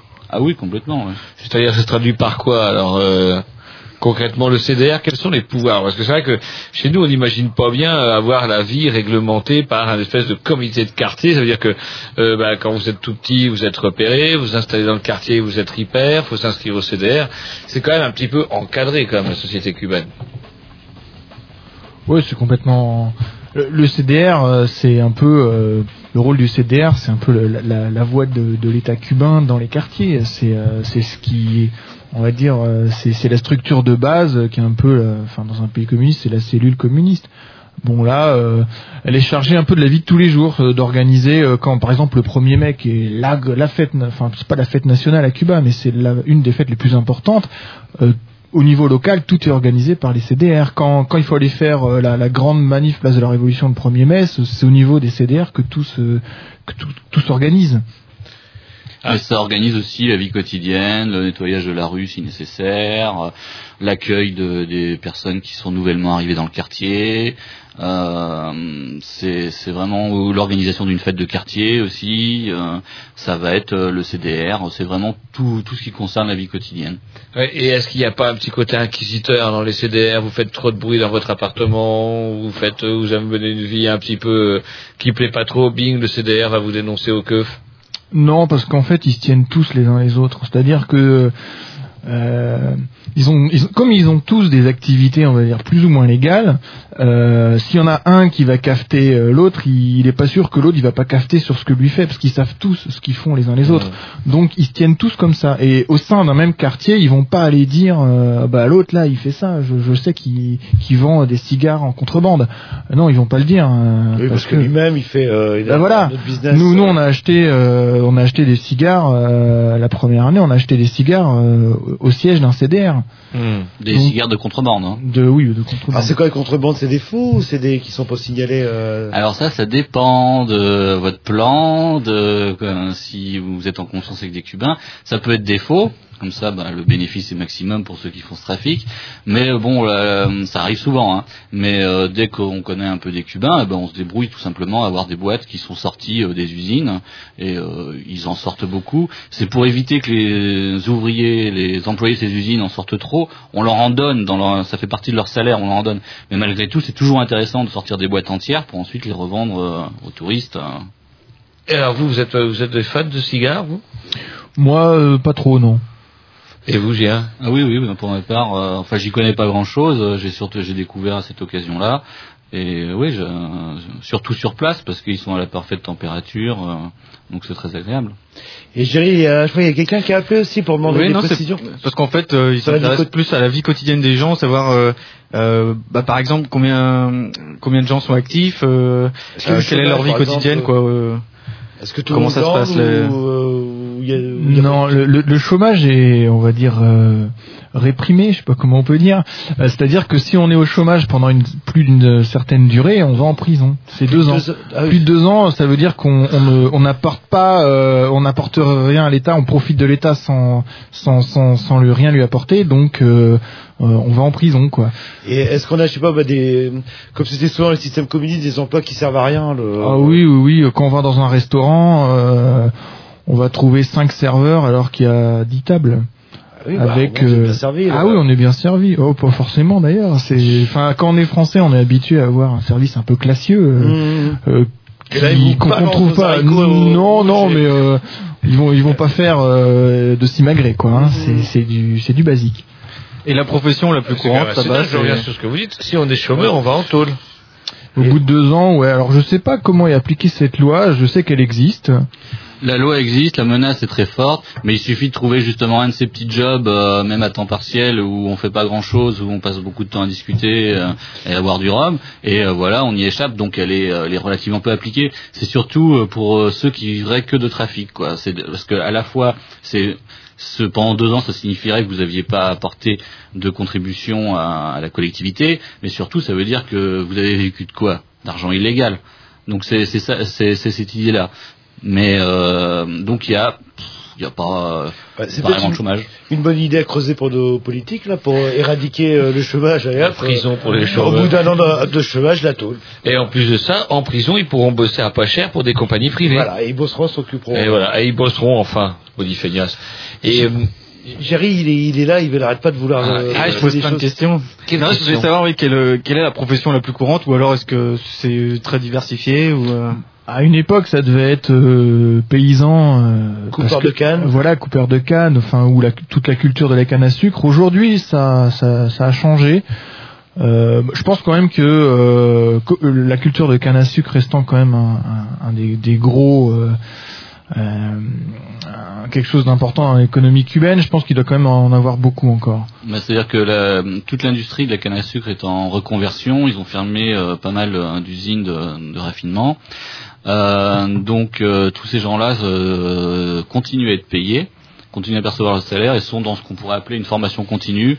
Et euh, bah, ils cherchent à se reconvertir euh, il y a jusqu'à il y a un an ils cherchaient à se reconvertir dans le tourisme parce que dans, les emplois avec les touristes on peut euh, récupérer des pourboires en dollars et maintenant ils cherchent à se reconvertir davantage dans les professions paramédicales de façon à pouvoir partir avec tous les médecins qui sont envoyés par Cuba en Bolivie au Venezuela il y a euh, il y a plus de 10 000 médecins euh, cubains au Venezuela actuellement qui travaillent dans dans les dans ce qui Peut-être sont les que favelas de, de Ouais, Caracas que d'être soldat en Angola, par exemple, faut bien être médecin au Venezuela. Un truc qui m'a sidéré, par contre, que nous on n'imagine pas trop, mais c'est le transport. Apparemment, le transport pour aller d'un lieu à un autre à Cuba, c'est pas simple. C'est pas simple. Il n'y a, pas d'essence ou euh, il y, a, des tas de problèmes par nous Moi, ça m'a sidéré un petit peu. Lorsque vous avez été dans le village, euh, un petit village distant de quelques bornes de la Havane, une expédition carrément. Oui, c'est pas simple. En même temps, quand on va dans d'autres pays euh, du Sud, Cuba est, est pas si compliqué que ça. Moi, je suis allé au Mali. euh, là, euh, oui, là, c'est pas simple le Mali. Mhm. Cuba, euh, il y a quand même des bus, des trains. Bon, il- Euh, c'est c'est évident que euh, faut pas être à cheval sur les horaires. hein. Il y a les Enfin, il y trains avait des et petits côtés cocasses, moi, qui m'a, qui, qui m'ont amusé, c'est le, le- les, les, les, les fonctionnaires chargés d'arrêter les voitures où il y a de la place où vous pouvez monter dans la voiture. C'est-à-dire que Jean-Loup, vous allez au boulot. On réquisitionne les voitures, en fait. Voilà, c'est-à-dire il y a des gens habillés en jaune ou vert, je crois. Alors ils étaient habillés en jaune à l'origine, euh, c'est pour ça qu'on leur donnait le nom de jaune en, en espagnol, Amarillos. Euh, Aujourd'hui ils sont en bleu, mais on continue à les appeler Amarillos. Ah, ces gens-là, c'est quoi leur boulot? C'est dingue. Alors, Jean-Loup va au boulot en retard et il y a euh, Anna Marios qui va y bloquer une voiture et qui la voiture va le pousser un peu plus vers là où il doit aller. Alors Il n'arrêtent que les voitures euh, de l'État. Les voitures privées, il y en a un certain nombre à Cuba, ne sont pas arrêtées, ne sont pas tenues de s'arrêter.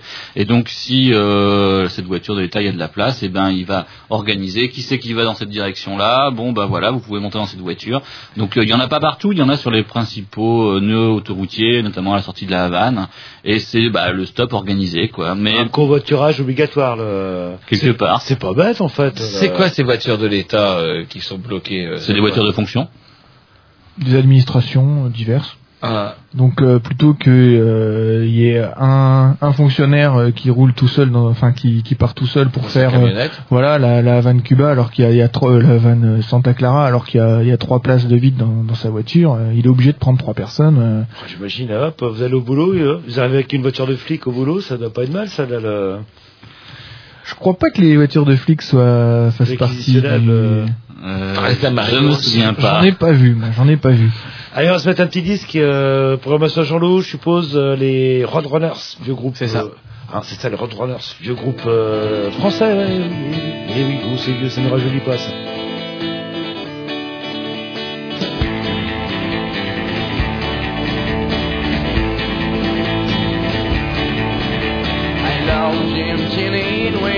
Up Gaucho.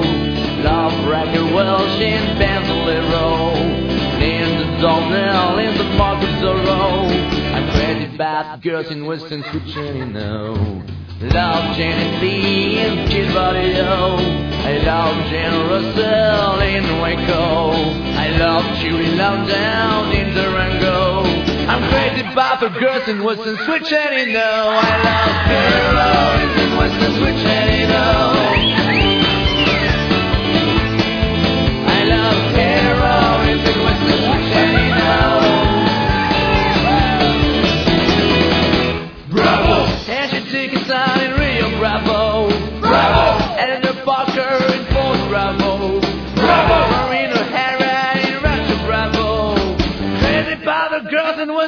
turning know.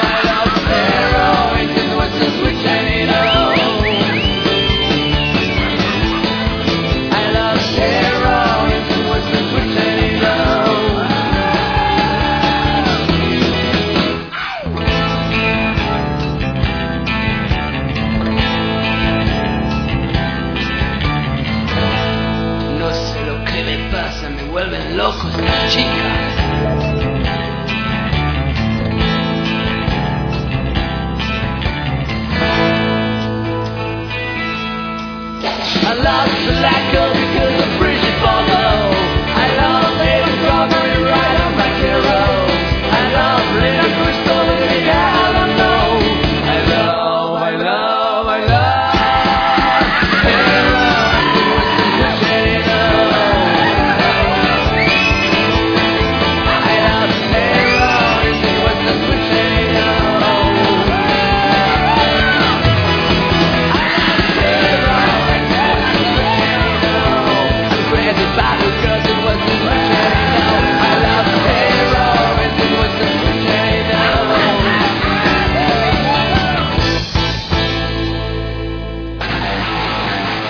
Ces étrangers des autres pays qui sont pas comme nous.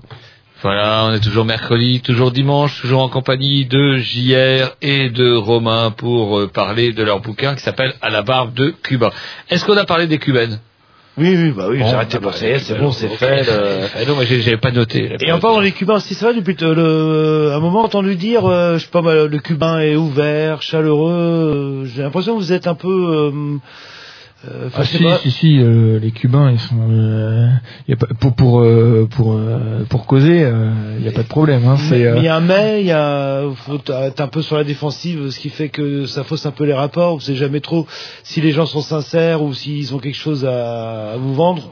Oui, bah il y a, y a un petit côté comme ça au départ, mais euh, on, on s'habitue vite et puis après on apprend à, à voir euh, au bout de quelques minutes de discussion euh, si la personne a quelque chose en plus euh, qui, qui, qui- ou si elle s'intéresse vraiment à nous au-delà du fait qu'on a de l'argent. Mhm. On s'en rend compte euh, assez vite. euh, Et quand puis on après, quand on commence à connaître des Cubains, bah, ils nous en font, ils- on, on découvre leur réseau de relations. Comme on est présenté par quelqu'un, bon, bah, il n'y a plus cette relation-là. Maintenant, euh, nous, les Rineteros, c'est quelque chose que, qui nous gêne plus quand on y va. Euh, on n'est plus euh, sollicité par les skieurs. C'est à quoi apprendre, en fait, le- ouais, le- ça, se- ça se prend assez vite. Je pense que euh, ce qu'il y a dans le bouquin, c'est que nous, c'était notre premier voyage dans un pays du Sud, quand même. Donc, on, on était naïfs pour certaines choses, on n'était pas habitués. Euh, mais je pense qu'un voyageur qui arriverait à Cuba, bon, bah voilà, déjà, il, il quitte la zone touristique euh, s'il veut éviter euh, ses skieurs, s'il veut avoir des vraies relations, rencontrer réellement des gens. Et c'est c'est très faisable, c'est très facile. hein. Ouais, puis ça doit pas être typique euh, à Cuba. Vous allez à Non. Marrakech au Maroc. euh, Exactement. euh, C'est même, euh, je pense euh, que c'est même pire. euh, Il y a pas de, on n'est pas poursuivi par des hordes d'enfants euh, à Cuba. Alors que dans certains pays africains où il y a du beaucoup de tourisme, c'est vraiment ça. Mhm. Euh, à Cuba, ça existe, ça n'existe pas. On, les gens, euh, il y a un peu une règle tacite entre les Cubains. Si s'il y a un Cubain qui s'est occupé d'un touriste, euh, il va pas être gêné par les autres Cubains, c'est son marché. Et c'est une question aussi, euh, bah voilà, euh, bah aujourd'hui même, euh, Fidel Castro a 80 balais, euh, il va pas euh, tarder à casser sa pipe à un moment ou à un autre. euh, à votre avis, qu'est-ce qui va se passer là? Ça, son frangin va reprendre ça en main, ça va partir en couille. euh, Oh, bah non, il est immortel. C'est-à-dire que le régime va rester tel quel ou ça risque de, je sais pas, hein, que c'est vrai que beaucoup de régimes euh, totalitaires, en fait, euh, bah, dès que le dictateur était mort, euh, c'est parti la Yougoslavie avec Tito euh, euh, ou même euh, l'Irak d'une certaine manière. Hein, le... L'Irak, on l'a bien aidé, ça m'a vu ça à partir quand même. Au jour d'aujourd'hui, il est content d'être là où il est. Oui, oui, oui.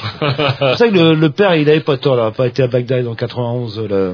Enfin, bon, bref, on revient à Cuba. euh, vous voyez comment l'avenir euh, Ah, c'est assez difficile parce qu'il y a, il y a plusieurs hypothèses euh, possibles. D'abord, euh, il y a déjà pas les, il y a des intérêts différents. Il y a, il y a les Cubains qui vivent à Cuba et il y a les Cubains de Miami qui attendent qu'une chose, c'est que le, le régime tombe.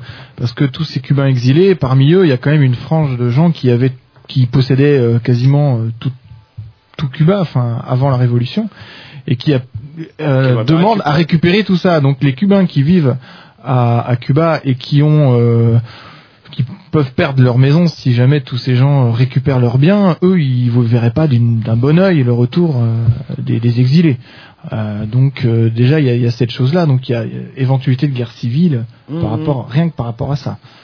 Après, J'imagine qu'un retour des exilés massif, ça provoquerait des tensions entre les exilés qui rouleraient sur l'or, qui achèteraient tout à tour de bras, et les Cubains qui seraient restés justement euh, à. Cuba, euh, fidèles à fidèles, et qui se verraient spoliés du jour au lendemain. Je pense qu'il y aurait rapidement des tensions. euh, Non, euh, tout, euh, enfin, ça c'est une hypothèse qui est, possible, mais pas immédiatement. Euh, le régime étant assez structuré, ça, ce sera pas immédiat. Il va, il, on peut même penser qu'il va se durcir. Je dirais pas qu'il est totalitaire, contrairement à Jean-Loup, mais euh, il est dictatorial, ça c'est sûr. Et euh, c'est on, ce qu'on là tous ceux qui connaissent un peu Cuba quand on en parle euh, euh, quand on lit les articles de Jeannette Abel aussi du monde diplomatique oui on pense que euh, il y aura un durcissement euh, euh, juste après sa mort justement pour éviter un appel d'air.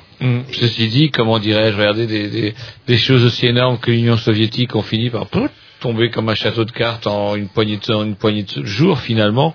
Euh, Cuba, c'est c'est pas impossible non plus. Non, c'est pas impossible, mais il y a une éventualité euh, qui est par exemple de de- du- d'une évolution à, à la chinoise. Euh, JR en parle dans le bouquin, mais je vais lui laisser la parole. Oui, c'est il y a même des jeunes cubains qui qui attendent ça en fait, qui nous en parlent, qui nous disent ouais, ce qui serait Ils bien ont envie de fabriquer des Nike conserver- à 2,50€ euh, la semaine. Ah, la vision qu'ils en ont, c'est euh, conserver la révolution, mais euh, favoriser l'initiative privée, c'est-à-dire arriver à concilier le capitalisme et le socialisme.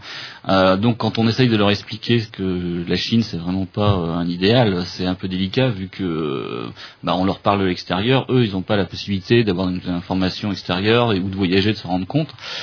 Donc, euh, ben, il y a cette possibilité-là parce que ça correspond aux aspirations euh, d'une partie de la jeunesse, oui, un modèle à la chinoise, à la vietnamienne. En plus, il y a une couche sociale qui s'est enrichie grâce au tourisme, qui euh, ne constitue pas euh, encore une classe. Euh, elle n'est pas organisée comme une classe, elle n'a pas une conscience de de- d'elle-même qui pourrait dire que c'est une classe sociale au sens marxiste si on veut reprendre la terminologie euh, cubaine. Mais il y a une couche sociale, oui, qui s'est enrichie, qui aurait intérêt à ce qu'un certain nombre de verrous sautent pour favoriser l'initiative économique, pour que les entreprises soient plus non euh, là elles sont unipersonnelles, ça peut être, on peut pas em- employer un autre cubain. L'idée du régime, c'est qu'un cubain puisse pas en exploiter un autre. Euh, bah ça c'est un des verrous que cette couche sociale a envie de faire sauter, oui, de façon à pouvoir se développer. Qu'ils ont du capital, là ils accumulent du capital, ils font une accumulation primitive de capital, et tout ce qu'ils peuvent en faire, c'est consommer. Donc euh, on sait ce que c'est, quand on a de l'argent, ben, on va en gagner plus, euh, et puis quand on c'est bon, une fois qu'on a tous les biens de consommation, euh, ben le seul, le, seul intérêt, le seul moteur, c'est d'en gagner davantage, donc de créer des entreprises où on pourra employer d'autres gens et de se développer, quoi.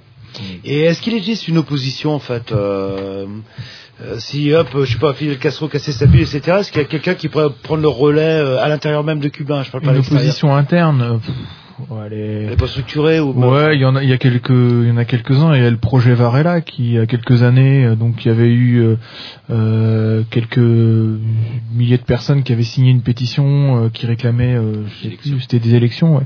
Et euh, des élections. oui, voilà.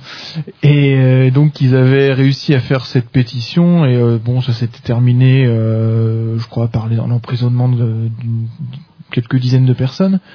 Et, euh, voilà, donc euh, ouais, opposition interne, il y en a pas vraiment. Mais bon, peut-être que euh, elle agit en souterrain et qu'elle ne se fait pas montrer quand même. Par le biais peut-être des telenovelas, justement, parce que est-ce que c'est pas ça le danger de Cuba? Vous parliez au Cuba, on peut s'imaginer avec plein de comment dire une, enfin, une, vie un peu chaude la nuit, etc. Et puis heureusement, il y a l'œil unique qui brille partout. Et à Cuba, ce qui fait un malheur, ce qui chauffe plus que la salsa, c'est les téléno- telenovelas, c'est ça? Bah, ça les fait rêver peut-être, non Bah, les telenovelas, c'est un phénomène dans toute l'Amérique du Sud, et à Cuba, ça prend une ampleur euh, exceptionnelle. Mais euh, c'est les telenovelas, euh, la plupart, les plus, ceux qui ont le plus de succès, c'est elles sont de production cubaine. Euh, Mais c'est pas, euh, enfin, ouais, le nom telenovelas, euh, c'est c'est c'est propre à l'Amérique latine, mais euh, en France, on a des trucs euh, genre Plus belle la vie là, sur France 3. euh, Mhm. C'est vous a- exactement comme les telenovelas. Hein. Non, mais ça- ce qui vous a choqué, c'est cette sorte de naïveté de tous les de tous les gens qui, toutes classes d'âge confondues, euh, comment étaient scotchés devant Ah cette ouais. putain de de truc qui vous vous faisait marrer quand même, parce que bon. euh, Ah oui, c'était du Santa Barbara. Bah, dans le livre, on dit que ce serait euh, une parodie des inconnus faisant une parodie euh, d'Hélène et les garçons. Parce que c'est c'est imparodiable, hein, c'est tellement. il n'empêche que la, la vie s'arrête, quoi. Lorsque le, le feuilleton Ah ouais. passe, il y a combien de chaînes à Cuba? Une, deux? Deux. Bah, sinon, il y a, Non, il y a- il y, a- il y en a trois maintenant. Il y a le Oula. canal éducatif aussi. Ah d'accord. il y a le satellite autrement. Et je vais revenir aussi euh, bah, sur la, le, un éventuel futur régime. Euh, c'est qui le euh, Enfin, on parle souvent du, du frère de Fidel Castro, euh, un personnage qu'on ne connaissait pas avant qu'il soit malade. Enfin, pour euh, euh, le français moyen, euh, euh, et ce personnage-là, il serait capable de, de reprendre les choses en main ou Ouais, apparemment, ouais, votre mou est significative. euh, Je sais pas, j'avoue que. Ça peut ça reprendre des choses en main. C'est-à-dire qu'elles sont déjà pas mal prises en main déjà. euh. Une, une succession, tout simplement, une continuité. euh, Bah alors voilà. pour apporter des éléments, parce que je ne saurais pas répondre définitivement à la question, pour apporter des éléments, Fi- euh, Raoul, euh, le frère de Fidel, Raoul, et- son voilà. Raoul Castro, euh, qui est vachement plus jeune, hein, parce qu'il doit avoir 75 ans, donc euh, c'est... 75 seulement, un gamin. Non, je crois que c'est un peu moins encore, euh, ça- ouais, 70 ans, quelque chose comme ça. Euh, donc euh, bon, c'est c'est une note d'espoir, hein, c'est très net. Euh, c'est quelqu'un qui s'est dirigé. Bon, il est à la tête de l'armée. À Cuba, l'armée, c'est tout quand même. Mhm. Euh, et il est à la tête de l'armée d'Oriente, c'est-à-dire l'armée de l'Est, qui est la plus puissante, et euh, l'Oriente, la région plus révolutionnaire, comme l'expliquait Romain tout à l'heure, euh, la Havane étant dans, dans l'Ouest, qui historiquement était toujours moins révolutionnaire. Euh, et donc Raoul est à la tête de l'armée d'Oriente, c'est le numéro 2 du régime, euh, il a apporté pas mal de- des réformes euh, économiques récentes dues à l'entrée de Cuba sur le marché du tourisme. Donc il a la capacité vraisemblablement, il a aussi une légitimité parce qu'il était dans la guérilla avec Raoul donc avant 59. Après, il n'a pas le charisme, il n'a pas la personnalité de Fidèle, il n'a pas sa stature. Euh, la preuve, c'est qu'il apparaît pas à la télévision, il, on, la- le voit pas depuis que c'est lui qui dirige. Donc, on peut se poser la question est-ce que c'est réellement lui qui dirige? Est-ce que c'est un pool Est-ce qu'ils sont en équipe? Euh, Est-ce que Fidèle, en même temps, qu'il laissait le pouvoir à son frère, a, mis en place un espèce de comité avec des ministres euh, assez populaires? Euh, donc ouais, je pense pas que Raoul le, le fera tout seul, mais ça, ça s'effondrera pas immédiatement à mon avis. Après une période de transition, et comme dirait Jean-Loup, leur tourne. euh, Eh oui, et nos, nos, nos amis et nos moins voisins de l'émission suivante sont déjà là. Eh oui, et ils arrivent même comme des fantômes. euh. Mais on les croyait morts, c'est bien on- simple pour nous, on les croyait morts. On peut peut-être rappeler le, le titre de, de votre bouquin, euh, donc c'est à la barbe de Cuba, donc c'est édité par les Perséides, et puis bah, à Rennes on peut le Voilà, trouver. Alphagraph, le Planetio, euh, La le librairie Fayère. du voyage Ariane également, Ouais, la librairie spécialisée dans le, voyage, dans le voyage. Et vous avez pas un petit site internet euh, comme ça au passage Euh, euh, bah, euh, oui, les. Perséides on a un, mais euh, je, je ne connais, je connais pas le truc par cœur. Ouais, c'est euh, donc c'est http deux points de slash lesperséides.free.fr. c'est c'est la maison d'édition de votre bouquin. Voilà. Free.fr, c'est facile ça là. Le... Voilà, en tout cas, Alors- nous, si vous voulez, vous pouvez nous retrouver dimanche si on est mercredi. Sinon, si on est dimanche, eh ben, vous nous retrouverez mercedi. Et si vous retrouvez l'émission la la, même chose. la semaine dernière, vous allez sur le blog Grignou. Alors vous le connaissez par cœur, c'est lesgrignoux.blogspot.com. C'est pas compliqué. Euh, mais lesgrignoux.com. il faudra du temps. Déjà, Point, je sais que ça passe à 17h30, euh, à 15h30 le dimanche, c'est déjà pas mal. C'est pas compliqué. Et votre prochaine mission apparemment en Corée du Nord? Non, non, quand même pas. Ouais, la Chine avant. Oui, la, oui, Voilà, la Chine, Chine, c'est plus chaud. Je suis un peu d'accord avec Jean-Loup, la Corée du Nord, voilà, voilà. Qui, et puis on vous attend après euh, votre tour de Corée du Nord. Pour moi, ça, ça Si sera vous revenez, oui. pas la barbe de Cuba, ça sera la mèche de Kim Il-sung ou euh, à la casque, à la visière de Kim Il-sung. Allez, c'est parti avec un petit Dix en programmation au Pissou et on est parti. Voilà, salut.